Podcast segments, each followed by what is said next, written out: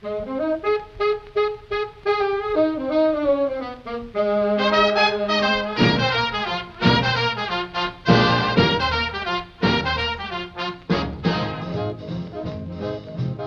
家好，欢迎大家收听新一期的绿皮车调频，我是这期的主播，你们的朋友小老师。嗯，那么在之前的两期节目里呢，我们可以发现，其实小老师好像隐身了一样。是的。对，其实我一直都在，只不过篮球确实不是我擅长的领域，所以就根本插不进去话。但是隐匿了两期之后呢，我现在打算刷一下存在感了。嗯，那你准备怎么刷呢？对，所以这一期其实应广大听众的要求呢，我们想来聊一聊关于咖啡的话题。哦。那我想先问一下杜老师，你平时喝咖啡吗？呃，我我喝倒是喝的，但是可能喝起来没那么专业，就是我不是那种特别擅长去品鉴呀，然后包括很多咖啡的这种调，就是调剂方式、调配方式，我都不太了解的，就随便点一杯那种。哦，但就是说，其实也并不是每天都喝的那种。对对，嗯，那其实我自从上班以后呢，就是常常年保持着每天两杯咖啡的这样一个习惯。嗯，所以可以说是。呃，靠咖啡续命的人吧，算是嗯。然后，其实我们今天呢也请来了一位重量级的嘉宾，他是这个国际生豆大赛的评委，啊，也是我多年的好朋友，嗯，那个梁老师来跟大家打一声招呼。嗯，欢迎梁老师。好，小老师和杜老师好，听众朋友们大家好，我是梁老师，号称的梁老师，那个也其实也只是一个非常。重度的咖啡的爱好者，然后曾经在云南参加过几次那个咖啡生豆的评审工作，所以就被封了成了老师了。然后受小老师多次强烈的邀约，然后我被迫被挟持上了这个节目。嗯，好，其实不是啊，其实是是他主动要求要上我们的节目，因为其实我们节目虽然只播出了五期，但是这个收听率还是。很厉害的，现在已经到了三千多的这个 播放了，也是相当不错的啊。就是呃，我想说今天在那个聊正题之前啊，我想先问问两位啊，就是你们最早接触咖啡是什么时候啊？我先我先说一下我我自己啊，就是我在同龄人里面应该算接触咖啡比较早的。就是我大概是呃上还不上还不到上小学的时候就喝过咖啡了，然后具体的契机是这样，就是因为我小时候是跟我爷爷奶奶生活在一块儿的，嗯，然后那个我爷爷是一个非常洋派的人，就是他是那种喜欢吃蛋糕喝咖啡的人，哦，对，然后对对，就在那个年代的话，其实是呃就挺挺挺少有这种非常洋派的人，然后。有一天，我记得就是说我我是闻到了一股奇香，因为那个时候其实就是说，呃呃，其实物质还是相对来说比较匮乏吧，能喝的饮料也就那些，然后老人家一般来说是喝茶。然后有一天我我回到家就是闻到一股奇香，然后我就顺着这香味就去找这什么东西，然后我就发现有一杯就是棕色的一个一一一杯一杯棕色的东西，然后我就闻着觉得很香，然后然后一喝就。直接吐出来了，就觉得怎么这么难喝，特别特别苦。因为那个时候其实还没有所谓现在呃那种三合一的咖啡，应该就是那种罐装的。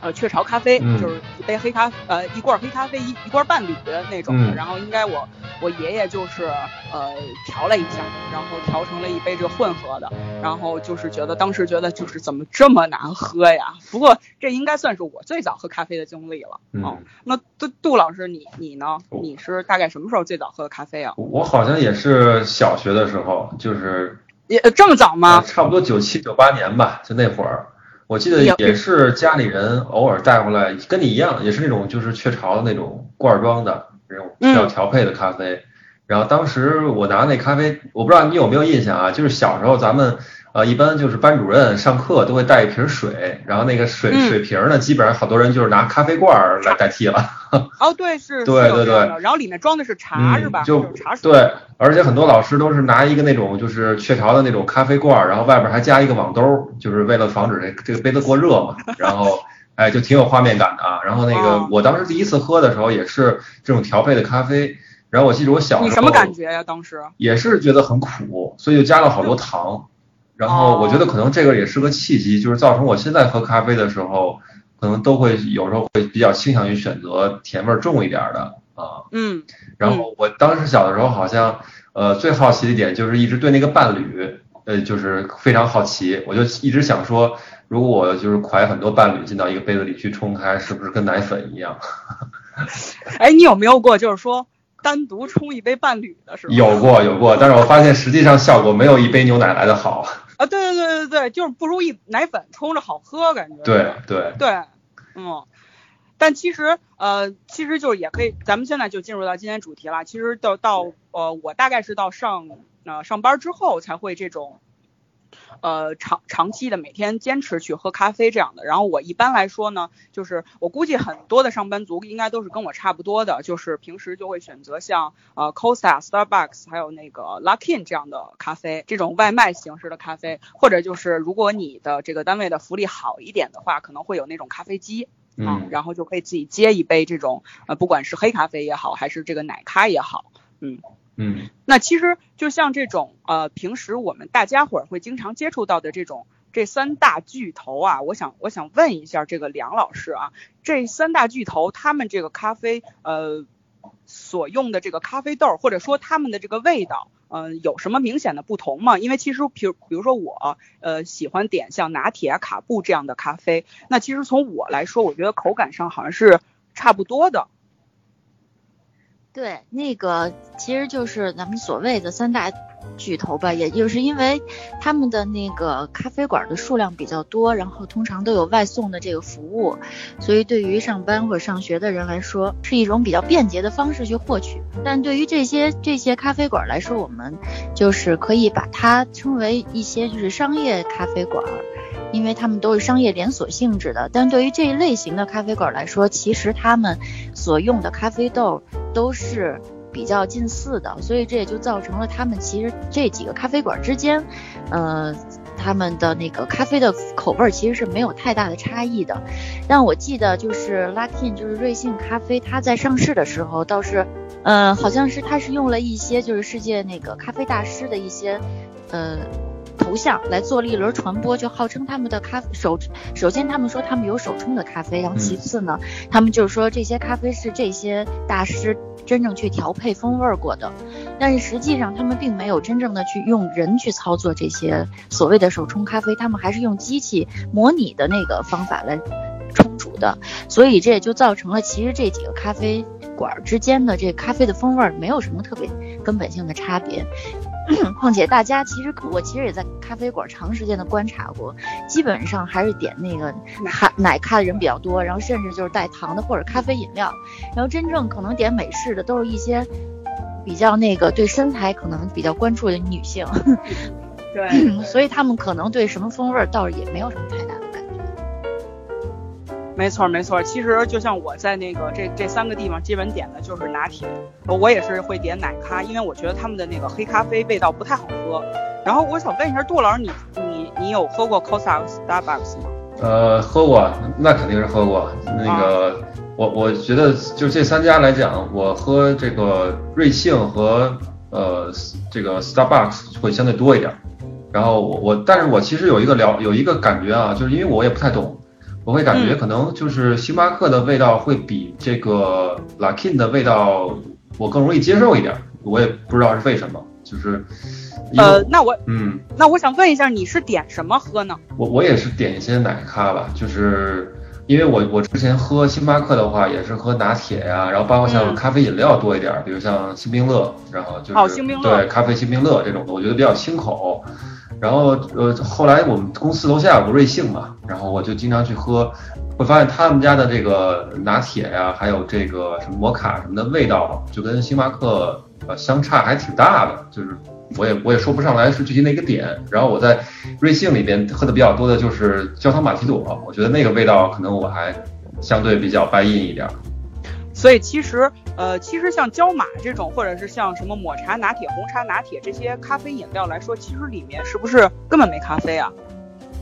哦，焦糖玛奇朵还是有咖啡的，然后红茶拿铁、什么抹茶拿铁这些就肯定是没有咖啡含量的。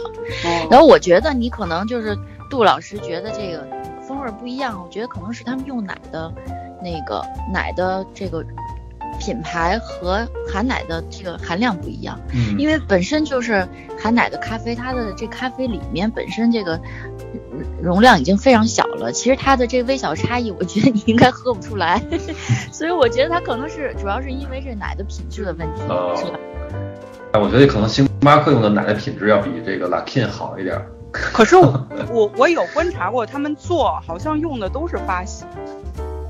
呃，他们这个奶的品牌也会不一样，是吗？就其实我们是这样，我们我们公司刚刚昨天刚购置了一个新的咖啡机，然后我发现旁边还还还放了发喜，然后我非常的那个，我非常的感动，就是做出来感觉就跟星巴克和 Costa 一样。那呃，Luckin 其实因为我没有真就是观摩过它是怎么制作的，所以其实也没有。也也不知道他用的是什么奶，也许可能是不同。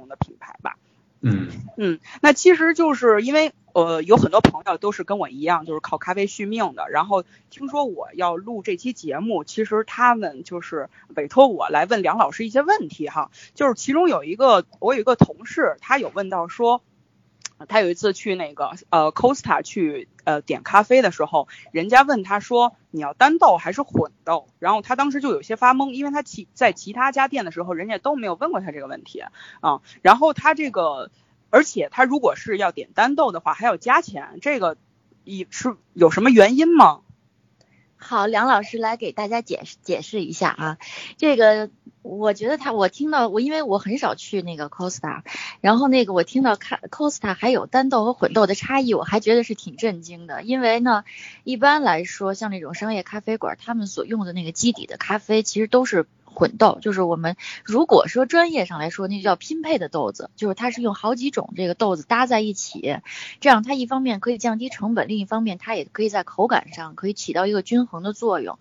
然后那个所谓的单豆，其实就是我们称它做叫做那个 S O E 的豆子，就是这个单单一产地的这个豆子，也就是说它其实是因为如果你要用单一产地的豆子，也就势必造成了你这个豆子本身的它的那个品质啊风。味口感就自己要比较独特或比较突出，它才能作为单独去使用。然后这种所谓单一产地的豆子，它本身在豆子的培育过程当中，它的这个土壤环境就要比那些商业用豆要好一些。然后另外它的那个生豆的处理加工方式以及它的整个烘焙方式也会优于这个普通的这些拼配豆子所用的这些方式，所以就造成了那个单一产地的这个豆子的成本要相对高一点。然后呢，当然口感也要好一点，因为我觉得如果有些朋友去过一些就是除了商业咖啡馆以外的小咖啡馆，其实他们在这个你你做拿铁的时候，他都是有选择的，他可以问你是用某几哪一哪一个豆子来做这个基底的豆子，应该这个就是它之间的一个差异，当然价格也会不太一样。哦，明白，受教了。那个杜老师是不是感觉跟听天书一样？我觉得特别长知识，真的真的。我我都没有听过单豆和混豆这两个名词，然后刚刚一下觉得被科普了。是这样，说实话，就是因为这真的是我一个同事就是问到我的，我当时也没听，因为我去那个 Costa 和 Star Starbucks 从来没有人问到过我这个问题。然后就是我我觉得是不是可能就是说，呃，基本上来说，他们应该就是像刚才像梁老师说的，都是应该用的混豆。嗯，一个是从就是口味上会有所调剂，还一个就是成本上会会降低，对吧？因为他们就是这种盈利型的这种。大的财团，我觉得他他他问到单豆这个问题还挺神的，我觉得，嗯，不过不过确实也是长知识了，嗯，然后还有一个还有一个问题是，呃，就是有一个同事他说，呃，就是他现现在他就是说去到这个 Costa 和 Starbucks 的时候，会发现出了一款新的饮品叫 Dirty。然后这个是我之前没有听到过的，但是好像他说也是有奶的。然后呃，我想问一下，这个 dirty 是跟这个拿铁有什么区别吗？梁老师，dirty 就不是像咱们想的那种脏脏咖啡，就是弄得贼恶心的那种。dirty 其实它那个意思就是，因为我们通常如果你们观察过那个咖啡师做咖啡的话，他都是先把那个咖啡液从一个机器里面萃取出来，然后他拿着那个。小的杯子，然后萃取出来的咖啡液倒到他事先准备好的牛奶里，不管你是凉的还是打过奶、打过这个加过温的，然后它兑到一起，它就变成了一个拿铁呀或者卡布这样的饮料，这咖啡饮料。那那个 dirty 其实它就是，呃，首先它用的这个奶是常温的，没有没有经过加温，也没有经过这个打奶泡的，然后它就会用那个直接从那个机器里萃取出来的咖啡液，直接它就萃取到这个奶的里面，所以你能看到它那个其实是像一个分层的一个鸡尾酒的形式一样，然后上面的那个咖啡就会呈现那个水滴 垂直掉落的感觉。就感觉就是像那种脏乎乎的混到一块儿，然后另外就是这就是它叫 dirty 的一个缘故，我觉得，当然也有好多咖啡馆也会自己给它起一些名字，比如叫什么琥珀呀或之类的，但就是为了体现它的颜色吧。然后所以就是另外那就是它跟拿就是它跟这个冰拿铁的区别就是在于它的奶的含量是比那个冰拿铁要少的，所以它的整个你喝起来它的那个。首先，你喝起来的时候，它是有一种分层感，就是它进到嘴里的时候是咖啡跟奶是分着进到嘴里的，所以挺奇妙那感觉。然后其次就是它喝着会你觉得重口味一些，因为它奶的含量相对要少一点，就是这样的。哦，明白了。所以喝的时候，呃，就是也不要外行啊，就是喝的时候。不能搅啊，对对吧？对啊，我突然间觉得自己小白了，真的。哎，我觉得，我觉我我我觉得肯定很多人就是说拿到这个之后，先把它搅匀了。是，对，一般来说就是我们都会，但是它其实这种做法它是有一定道理的，它是希望你是有一种层次感在喝的时候哦。对，了解了解。其实因为。刚才那个梁老师有说到，像那种商业咖啡馆，就咱们刚才所说的那三大巨头，它其实，在用豆子上面其实没有什么太大的区别。那么，口感上有会有一些差异，可能是说这个呃牛奶的这个使用的品牌可能会有一些不同，嗯，但其实豆子上面是没有什么区别的。那刚才梁老师其实也有提到说，就是像我们有的时候会去一些会去一些呃咖啡馆儿，小的那些咖啡馆儿。那他们用的豆子就会相对专业一些了。那其实我也不是很懂了，因为就像我去到一些咖啡馆的时候，哎，那个杜老师，你有去过咖啡馆吗？呃，除了商业咖啡馆，我好像很少去这种比较文艺的这种小店。就那种小咖啡馆，你你没有你没有带女小女生去过吗？对，还真没有，还真没有。对，哦，那我觉得听，我觉得听完这期节目，你可以尝试着带女那女生去一下。对对对，啊，对那种地方就。挺有情调。对，我也特别想，就是想梁老师能给我们推荐推荐，比如说我们约会个小小女生啊、小朋友啊，就是去这种比较偏文艺小清新的店，有哪些比较适合的？哎，那我们在梁老师推荐之前啊，先了解一下杜老师您的需求，就是说。呃，你想找什么样的？因为就像那种小咖啡馆，据我了解啊，它也是有一种呃有不同的，就比如说适合小情侣约会的呀，还有就是呃比较适合这种呃商务洽谈的呀，它可能也是有不同的品类。但是对于你来说，你肯定是要带带女生去装逼的，对吧？嗯，我的理解是正确的吗？就是对相相对这个独独特一点，然后不要显得特别的呃乱，对，比较 low，然后安静一点，就典雅一点的，然后有文艺。嗯嗯，那你好，那我们就是那我们请梁老师给我们推荐几个吧，因为据我所知，就是梁老师应该是北京的所有知名的这种咖啡馆，他应该都有去过。那梁老师，你跟我们大概说说。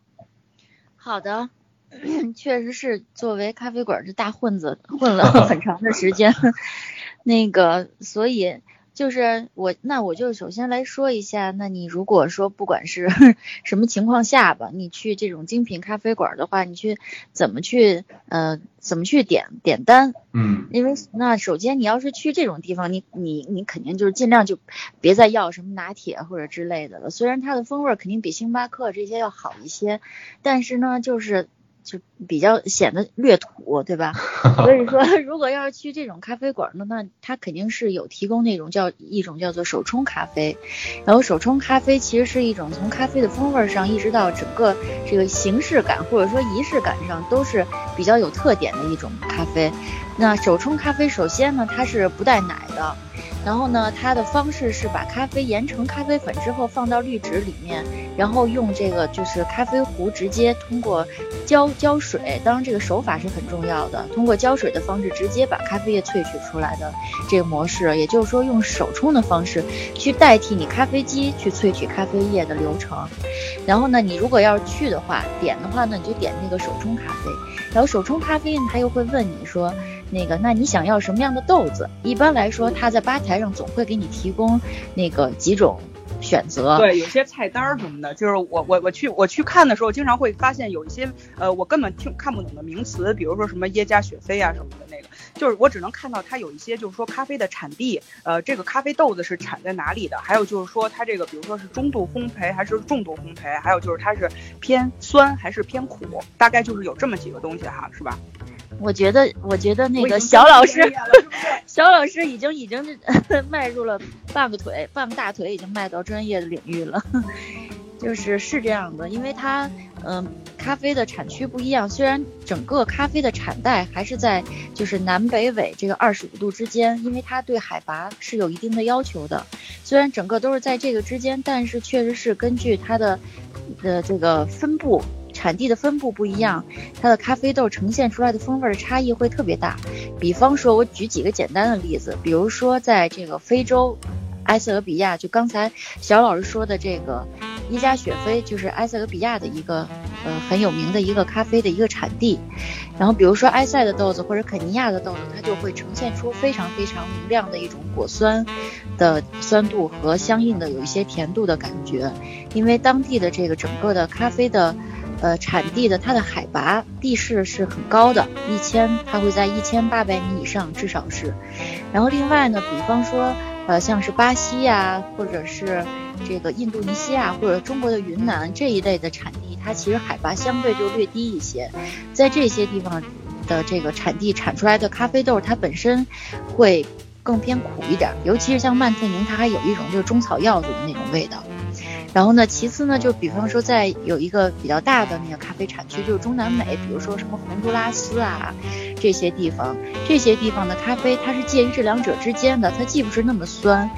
它也不是那么有那么强烈的那个苦的口感，它就有点像这个牛奶巧克力，就既不是这种白巧克力，也不是黑巧克力，它是介于中间的，有一定的坚果的那种口感。所以说，首先你可能可以根据这个产区去选一下豆子，其次它在后面一定是给你列出来了，就是到底是什么。你如果看到它的风味描述里面有什么柠檬啊、什么梅子之类的，就你就不要挑了，因为那种酸的咖啡可能就是属于资深一点的 人更喜欢的。然后我们我觉得大众符合大众的口感的，可能还是那些曼特宁啊，或者是一些。中南美的豆子可能会好一点。那说完豆子的选择之后呢，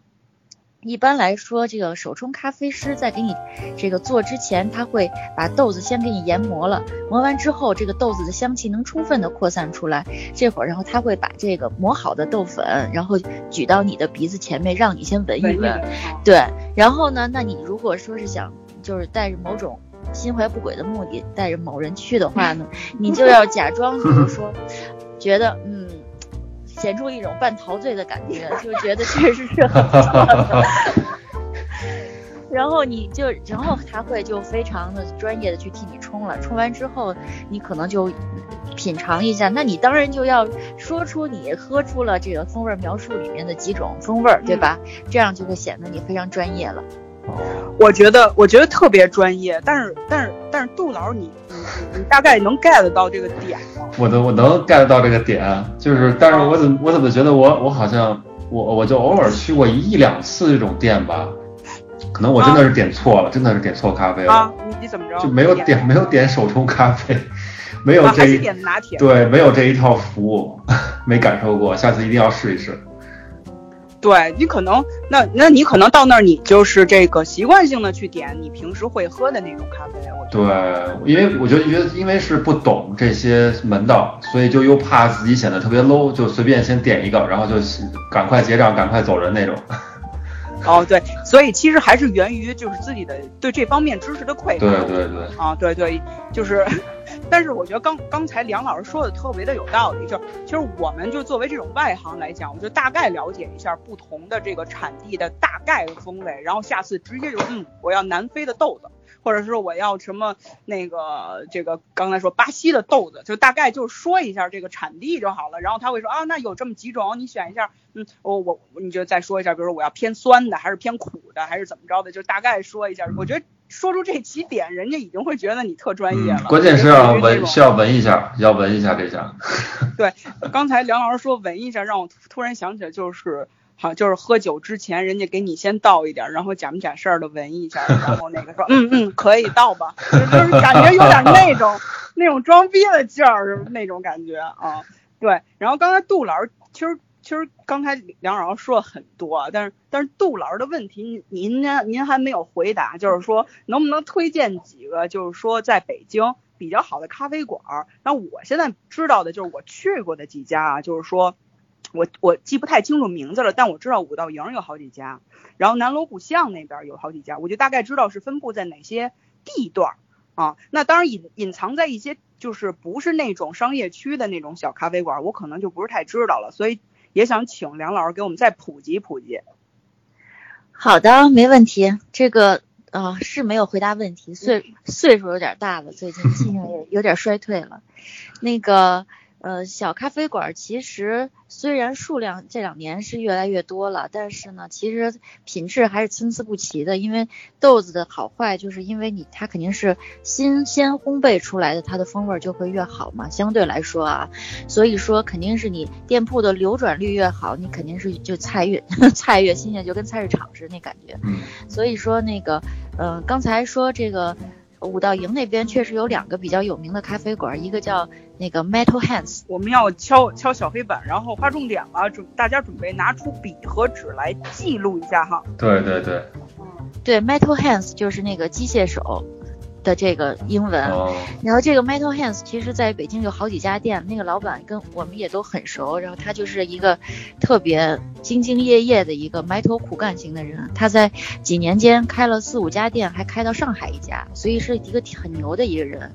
然后他的咖啡就是挺不错，然后在五道营还有一家比较出名的那个店叫 Barista，Barista 其实就是咖啡师的意思这个词，然后那个这个店也是北京出现的基本上是最早的一家精品咖啡馆。所以这家店在北京也有很多家，大家可以去尝试。然后另外就是那个有一个比较有特色的是在那个那个北海下面，北海的白塔下面有一个店叫熊主，熊主现在也开了两个店，但我觉得比较有特色的还是在这个北塔白塔下面，就是熊就是。北极熊的熊主就是煮咖啡的煮，因为那个两个店老板长得都是比较粗壮型的，可能比较像熊，所以他就叫这么一个名字。然后这这些咖啡馆都是这个老板本身都是咖啡师出身的，所以他们的咖啡相对来说很专业。然后咖啡馆的环境就是那种小小的、比较有氛围的，但同时呢人也很多，所以我觉得这个得选择时机去的话。另外还有一个比较推荐的店，就是在那个青年路那边，在朝阳大悦城的对面有一个店叫做言，就是言就是说话的那个言，言它是 Book and Coffee，那个那个这个店的老板跟上面几个店的老板都不大一样，他以前是做出版的。所以呢，他是这个是咖啡和书综合在一起的一个店，而且他那些书都是一些外版的，我们市面上很少见的一些杂志，嗯，很有设计感。所以我觉得这个店虽然这个可能在咖啡的品质上略 略逊于上面那几个，不过环境是非常非常好的，我觉得也可以去尝试一下。嗯嗯，非常非常长知识这块儿，我我已经决定。决定这周末去探店一下了啊！你打算先去哪家店啊？先从这个呃有书的这个这家店去，这样能凸显一下自己有文学素养。就是那盐是吗？最后一个。对。哦，哎，那我那你要是那个准备带姑娘的话，都你你你要去哪个五道营？我我觉得五道营可能人多，呃，但是我觉得北海这家店感觉上不错，又临又就是风景又不错，然后又临着这个有有有水嘛，有水，然后依山傍水的，然后还能喝点咖啡。对，没错。然后今天那个梁老师推荐的这几家店啊，我们会在我们的简介里把这几家店的这个具体的这个名字给大家写下来。然后如果有兴趣的话，大家可以去尝试一下。应该因为因为其其实刚才梁老师也说了，现在北京开了好多家这种呃小咖啡馆，所以我们挑选出来的这几家店一定是算是精品中的精品。嗯，怎么又要收广告费了，谢老师？对，但是。人家会说，我也没请你推广呀。我们是义务推广，网红探店，嗯。对，而且他们也不，他。们也不缺生源，应该是流量很大的那种咖啡咖啡馆了，应该算是。嗯嗯。哎，那我还想问一下这个梁老师啊，就是就是说起这精品咖啡馆，就是嗯。不同的咖啡馆是不是对于这个咖啡师，呃，就是这个不同的咖啡师调出来的这个味道就会有不同？因为您刚才说到说，就是像那个，呃，就是像星巴克他们去做这个手冲咖啡的时候是用机器去调配的。那其实我理解啊，就比如说我冲出来和杜老师冲出来的味道应该是没有任何区别的，因为我们只是去操作机器嘛。那像咖啡馆的话，它就是那个咖啡师手工的去冲，然后你刚才也说跟那个就是咖啡师的手法。有很大的关系，是吧？那这块的话，你能不能稍微给我们大家介绍一下啊？呃，没问题，就是这个东西就相当于是一个手艺活儿，就跟你缝缝缝衣服差不多。你如果是特别愣的话，你肯定缝的就针脚很大；你如果很细心的话呢，就缝的很整齐。这冲咖啡跟那个原理其实差不多。如果就是其实就是手。手轻手重的人，然后另外就是因为这个其实是可能很短很短时间内很难去详细的能解释出它的原理，因为它整个它是。呃，在漏斗形的一个结构里面，那个咖啡粉是上面是比较松散的，然后下面是比较紧密的一个排列。所以说，你其实要在一个两分钟的时间内，怎么尽量把这个里面咖啡里面比较好喝的物质给它冲出来，而避免把那些比较难喝的东西给它萃取出来。这个，然后也根据你的水流的大小、水温的高低，另外就是冲煮的方式，你是画着圈冲的呀，还是？这个之字之字形冲法呀，各还有包括有人只是就是就是垂直的这么一条线往下冲的也有，这个跟你冲煮的手法，然后你的手轻手重，还有这个你用的包括你用的什么样的滤杯，其实都是有特别特别大的差异，所以这个确实是大家可以通过平时串店的时候可以多观察一下，每个老板的风味都是差异很大的，嗯。其实哇，这个这个真的太专业了，因为我我我我现在后来就是我，因为我跟梁老师是很好的朋友啊，就是他有时候会带我去咖啡馆，然后我我就是后来就是只要去咖啡馆，就是让他给我去点，然后就是基本上都是手冲，然后我确实能够喝到说是这个，哎，喝出来一些不同的风味，比如说它有真的真的能冲出一些，比如说水果味儿啊，坚果味儿、榛子味儿，就真能有，就是。就是我我觉得很这这东西它其实还挺神奇的，就像刚才梁老师说的，就是你冲煮的手法要要尽量把这个咖啡这个好的味道给冲出来，然后不好的味道给不要萃取出来。我觉得这个这个对咖啡师的要求应该还是挺高的。嗯，是的，对，没错。那那个杜老师，你下次也尝试一下手冲吧，建议你。对对对，一定得尝试一下。对对对。你可以尝试一下那个，呃，哎，你喜欢，如果是这个纯咖啡的话，你喜欢偏酸还是偏苦的味道？呃，偏酸的我还真没喝过，我可能喜欢偏苦一点的。哦，我是比较喜欢偏酸的，不过我觉得这个东西你可能还是得真正自己去尝一下才才行。嗯，是的。嗯，然后之后其实因为刚才那个梁老也说过，就是关于手冲咖啡这一块儿啊，其实很多人自己在家也会做手冲，然后我们。也打算就是专门开一期节目去专门讲这个手冲，因为要讲起来的话，可能咱们这个节目的时间还是不够的，因为他要讲的点是是很多的。其实我我自己也是自己买了一套手冲的装备，包括了就像他刚才说的那个什么咖啡壶啊，然后他因为有水温的问题买了温度计，然后还有这个呃称这个豆子的这重量的这个磅，小小的那个磅秤，嗯，然后还有这个。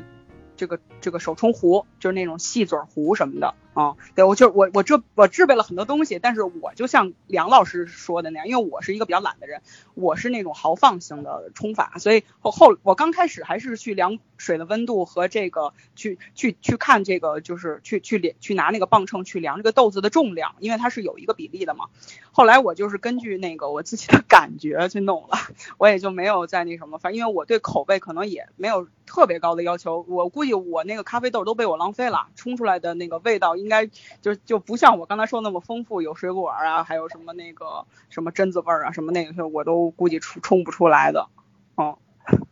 那个以后那个杜老师，你有时间你可以来我家，我给你冲一杯。你 这套装备花多少钱啊？免费的，我这套装备大概花了两千左右。哇，那简直是对，对这个金钱的一种践踏。他这个，我我上次上小老师家看他冲咖啡，简直我都想把眼睛戳瞎了。真的吗？太恐怖了，那个那水流一会儿大一会儿小，哗哗哗的往里拍着冲。反正这个就不仔细说了，等下次如果有机会再去，呃，这个详细的去说手冲的时候，再再可以再去说这个事儿。但是，一般其实你在家里冲的话，用不着非得不用非得置办那么贵的的一些设备了，也有一些比较。为了就是，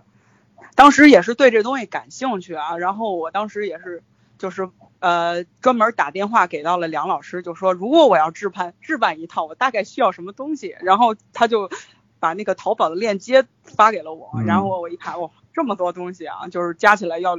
两千块钱，然后还还买了本咖啡书，我也没看，嗯，就是我我我发现我这人就是这种就是呃一瞬间有热情的话，就会突然就是搞搞事情，然后之。之后就懒得去弄了，我估计很多人可能跟我一样啊。但是但是节目的最后的话呢，我我我们到时候先埋个小伏笔啊。节目最后就说，针对像我这样的这个懒癌患晚期患者哈，有什么办法能够调调配出来就。比较好喝的这种咖啡，也不用去置办这些贵的东西。嗯，那最后的时候，我们再请梁老师跟我们说。那下一部分，其实我是想啊，轻松一点聊一聊一些八卦的问题啊，就比较，就是因为我是很喜欢看一些小道消息的，也不是小道消息，就是经常会，比如说像头条啊或者什么，就会推推送一些这个信息啊。就是我听说。呃，就是你如果每天喝咖啡，或者是就是每天喝咖啡超过两杯，或者是喝的比较多的话，长期去喝咖啡会让女性的胸部变小，不知道这个有没有科学依据呢？梁老师，这纯粹没有任何科学依据。你看那些这个西方的老外，你觉得他们哪个胸部变小了？我感觉都，我感觉都是还是 比较丰满的啊。这个。嗯，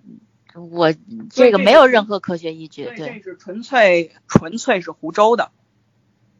对对对。哦，行行行，那我就可以放心大胆的喝了。好，那还有一个就是说，因为我我身边确实像像那个刚才那个梁老师也提到过哈，好多这个呃对身材对自己身材有要求的这个妹子呢，呃都会。都不会去选择奶咖，而去喝这个冰咖啡，因为我们知道冰咖啡的话，它的热量是非常低的。那我能理解到它热量低的话，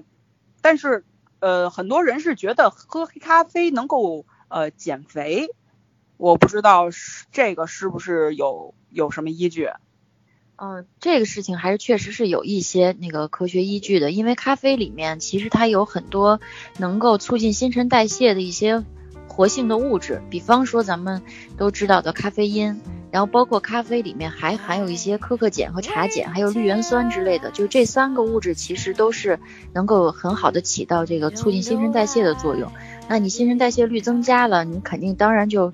更加适合你去去减肥。另外这些东西其实还可以去帮助调动那个。脂肪组织中的一些脂肪酸，其实这个意思就是说，它会给脂肪组织传递一个信号，让它自自行进行一个脂肪的分解。这个其实听起来是，但是并不代表说你今天喝了明天就会瘦，也不不代表说你喝的越多你就会越瘦，因为这个每个人的承受能力和新陈代谢的它的基础的指标都不太一样，这个还是要这个因人而异。当然，我觉得。推荐一天喝咖啡，如果真的是黑咖啡的话，还是建议不要超过两杯这样的，否则的话，其实对睡眠啊，因为它毕竟是刺激你的神经的 神经中枢的，还是需要这个控制一个量，除非有什么极特殊的情况下。所以说这个，当然也有很多人会在。呃，运动之前，但不要刚一喝完咖啡立刻去运动，这样不是很好。对我看很很多健身房，我我我，因为我是一个喜欢健身的人，我看很多健身房里面的人都带着一杯这个冰的黑咖啡去健身。我觉得他们肯定也是大概知道，就是刚才杨老师你说的，他这个喝黑咖啡能够促进这新陈代谢，就是能够更快速的促进你这个新陈代谢，能让你这个锻炼事半功倍。呃，可以这么说，因为本身咖啡就是它就会让你的新陈代谢率大差不多提高百分之三到百分之十，就差不多在这一个水平。但是我个人是不太推荐说你刚一喝完黑咖啡就立刻去运动，因为每个人的心血管的承受压力的能力不一样。然后我觉得可能你还是在运动前半个小时到一个小时喝一杯咖啡，那你体内的新陈代谢率已经基本上调动起来了，然后心跳也已经在一个正常水平之下的时候，然后你再去运动，这样可能会更好一些。哦，这样，那我觉得我们真的也是要提醒这个广大的听众朋友们，因为我确实有真的有看到过那种一边喝黑咖啡一边健身的人。嗯嗯，那对，因为我们健身最就是当然是为，当然塑形是肯定是很重要的一方面，但是我们最重要的是为了身体健康，所以我们不要就是反其道而行之，就最后达到了一个反效果就不好了。嗯，是的，对。那杜杜杜老师，以后你也可以，就是你要是呃什么时候觉得自己好像肿了呀什么的，呃呃，就比比如说第二昨昨天晚上你可能喝水多了，然后这个第二天早上你觉得你的脸是肿的，嗯，然后你可以喝一杯黑咖啡能消肿，迅速消肿。其实因为我知道很多的女明星，她们就是通过这种喝黑咖啡的方式去消肿的，因为她们要上镜。嗯嗯，就这个还是还是还是还是还还是很有用的。然后广大的这个爱美的这个女士朋友们哈，就我我还是可以这个坚持去喝黑咖啡的，因为确实它是能提高你的这个新陈代谢。嗯，我觉得这这还是不错的。那以后我也经常喝了，准备。对，然后还有一个是说，呃，我我看到一些呃报道有说过，其实就是去，因为我会专门去找一些这个。喝咖啡的好处哈，因为你知道人嘛，人性就是这样，就是一旦你对某些东西上瘾了之后，你就会刻意的去找一些就是对他有利的一些信息。然后比如说我，就像我的话，我会找到就是说，呃，就就是看到这个这个咖啡，它可以预防一些心血管的疾病，而且好像还有防癌的这样一种功效。嗯，对于心血管的疾病，然后包括一些糖尿病的这样的一些呃。预防和在一定程度上延延缓它的进程，这个确实是有医学的根据的。我也看到了一些就是哈佛大学医学院的一些研究的报道，确实在，我就不具体去讲它是什么作用的机理了，但是确实是有有有研究表明它确实有这样的作用。另外就是其实咖啡是它这个里面的这个抗氧化剂的含量是超高的，就跟我们之前有一段时间就是老说要女性要喝什么。葡萄叫什么葡萄籽的那种东西一样，对对，其实它里面的都是因为它有抗氧化的一个功效，而咖啡的这种功效其实是高于葡萄籽的，所以我觉得女性其实如果多喝咖啡，还可以起到这个叫什么延缓衰老、永葆青春的作用。哇塞，这个是一个大加分呢，对于对这个肚子我也想多喝几杯了。咖啡要脱销了，感觉这这 这太好了，我觉得真的是哎，然后我也要推荐我爸喝，嗯。啊，对于他们来说，这个就是这种，因为我爸有糖尿病嘛，然后让他喝一多多多喝一点这个咖啡。其实喝咖啡还是有很多好处的哈，这个都这都不需要我去去找啊，对吧？好多什么哈佛大学什么的就来证证明我的这些观点，我觉得我觉得还是非常不错的啊。好，那其实今天也是聊了非常多了。那在这个节目的最后，刚才我也埋了一个伏笔啊，就是说。呃，我刚才是说我置办了那么一套东西，但是我是一个特别懒的人哈，就是说你让我真的去去量这量那量水温，然后这个就是冲的时候还之字形，或者是这个打圈形，反正 anyway，我会觉得这这件事情很烦，哦，然后但是呢，我又有的时候你说人吧，他就想他又他就是想两者兼两者兼得，就是他又想说是能喝到一杯。哎，手冲咖啡，然后另外他又不想说太麻烦，或者去去花这个重金去置办一些这这种东这种这种这种东西。那梁老师，你你觉得还有什么办法能够就说满足一下我们这些懒癌患者呢？就是呃，既能说喝到一杯这个像样的这种手手手冲咖啡吧，然后另外也不需要置办那么多东西。嗯，现在市场上比较常见的基本上是有两种方式，一种是它是一种新型的速溶咖啡，它是新型的即溶咖啡。那其实包括雀巢也出了一个这系列高端的、比较贵的这样的一个一个系列，它的咖啡颗粒得到的方式是比普通的那个这个速溶咖啡要工艺是不太一样的，所以它能非常好的还原你那个咖啡的本身的这个味道，而且里面是也不含那种防腐剂啊，就各种对身体不好的东西，所以这种是新型的即溶咖啡可以去尝试。然后另外就是那个也有卖的很多是一种挂耳咖啡，其实它就是一个把咖啡粉放到一个滤泡袋里，你只要把它撕开，然后挂到杯子上，用热水一冲，其实它就是跟你在咖啡馆喝的手冲咖啡是差不多的。